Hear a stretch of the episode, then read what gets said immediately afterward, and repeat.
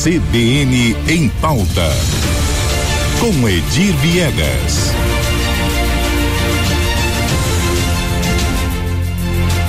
Edir Viegas, que sempre chega com um assunto polêmico, é a nossa polêmica do dia, aqui às segundas, quartas. Não, terças e quintas. Terças e eu já estou confundindo a sua coluna aqui. Terças e quintas aqui na CBN Campo Grande. E eu que deixei aí essa polêmicazinha antes do seu. Da sua coluna aí hoje, para a gente conversar também sobre isso, né? Bom dia, Lígia. Bom dia a todos.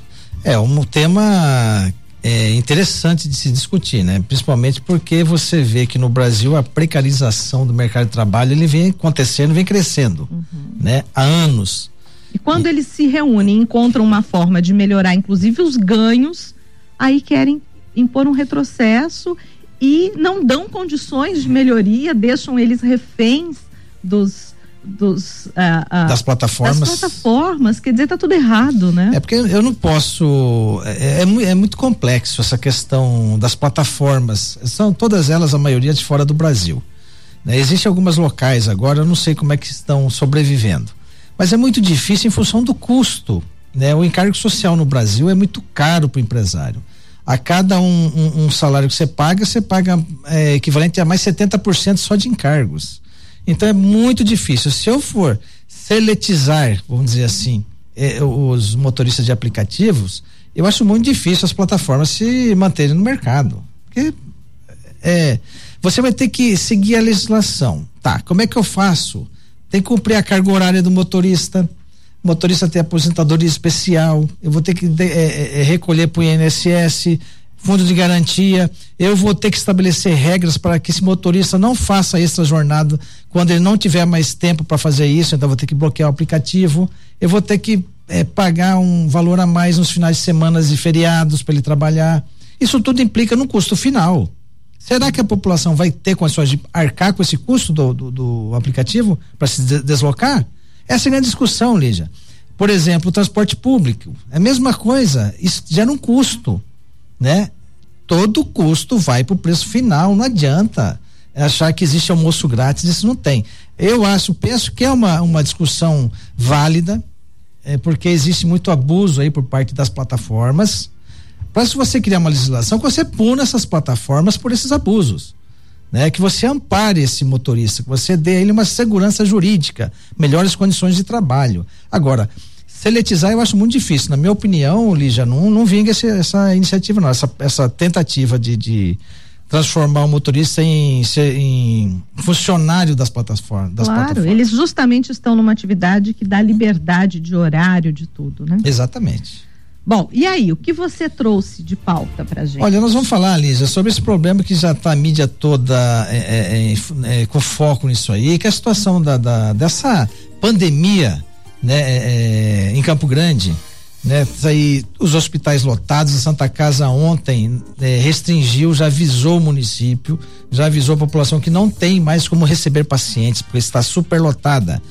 A prefeitura tenta comprar vagas na rede privada para atender a demanda na rede pública, que também está altíssima. É, o secretário hoje anunciou 30 vagas para pediatria, se eu não estou enganada, para atender, porque muitas crianças com ah, gripes, eh, síndrome grave né, Exa- respiratória. Exatamente. Então essa é a situação. E, o- e a, e a rede privada, olha que situação. Atrás do SUS também em busca de vagas. Ou Meu seja, Deus. o caos está difícil. O que conversando com alguns médicos, Lígia, que a gente tem contato, eles eles apontam que um dos uma das causas dessa situação é o baixo índice vacinal da população Sim. né?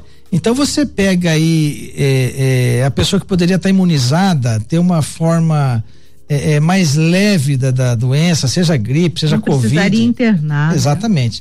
E quando você interna e a gente percebe que a maioria dos óbitos hoje, internações da Covid, são de pessoas que não se vacinaram, Uhum. né? É importante frisar isso, né? Só que essa pessoa acaba ocupando um leito de uma de um, de um outro paciente, por exemplo, que tenha um infarto, um AVC, não tem como ser atendido.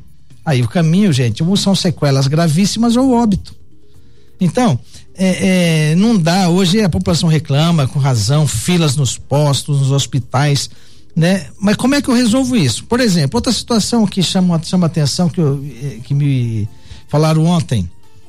Hoje, nenhum posto, nenhuma unidade de saúde, seja de Campo Grande, de Dourados, qualquer município que seja, possuem teste, além do teste da Covid. Então eu chego lá com H1N1 com sintomas gripais. Milhões de testes foram descartados pelo governo federal. Pois é, mas aí o problema este é, ano é, agora, ano. porque não foram distribuídos para os Isso, estados. Mas o problema aí é, é, é, é o seguinte, Lígia. Eu chego com uma gripe H1N1 e faço o teste para Covid. Deu negativo, volta para trabalhar, volta para casa. Aí passa gripe. Aí eu, tudo. ah, não, aí você cria aquele ciclo. É por isso que tá essa crise a, a, as unidades de saúde de Campo Grande, do estado inteiro, não tem outro teste além da Covid, foi que me informaram hoje. Então nós estamos enxugando gelo. É, qual é a doença que você tem? É Covid? É gripe? É, é, é uma SARS? Então a gente não sabe. Então fica nessa situação. Só para você ter uma ideia, a questão da vacina, né, aqui em Campo Grande e no estado. 2019, Campo Grande, ele imunizou 100% da sua população praticamente, com aquelas 28 vacinas que tem é, é, é, febre amarela, hepatite BCG, pneumocócica, pólio, sarampo. Isso 2018 19. Veio 2020 caiu para 68.59, 21 para 58. Isso é o percentual 55. sobre a meta, Isso. não é nem a é, meta. É, a meta é então, é 90%. Então assim, é um índice ainda mais baixo se você pegar o total da população. Exato. E fechamos 2022 com 69,69% de imunizados em Campo Grande. Ou seja, tem uma massa aí de 30% da, da população que não se vacinou. Esses 30% faz uma enorme diferença a hora que você está num um ciclo pandêmico. Né? Pega todo mundo. Mato Grosso do Sul, a situação também. 2018 19 mais de 90% da população vacinada. 2022 caiu para 74%. Mesmo índice, 30%. Agora, por que isso, gente? A gente percebe que no Brasil existe uma, uma lógica perversa. Olha, eu tenho o direito de não me vacinar. Já ouvi várias pessoas dizendo isso. Uhum. Cara, mas seu direito acaba a partir do momento que o interesse é coletivo. Você não tem o direito de não se vacinar. Você não tem. Agora falou o Edir advogado. Exatamente, isso. não tem direito. A lei prevê isso. Exato, não, a lei não prevê, esse é o problema do Brasil. Hum. Na Europa você tem a lei, hum. você tem a lei da responsabilidade sanitária. O que, que é isso? Se eu atentar contra a, a, a, a saúde sanitária, a, o equilíbrio sanitário do país, eu sou punido.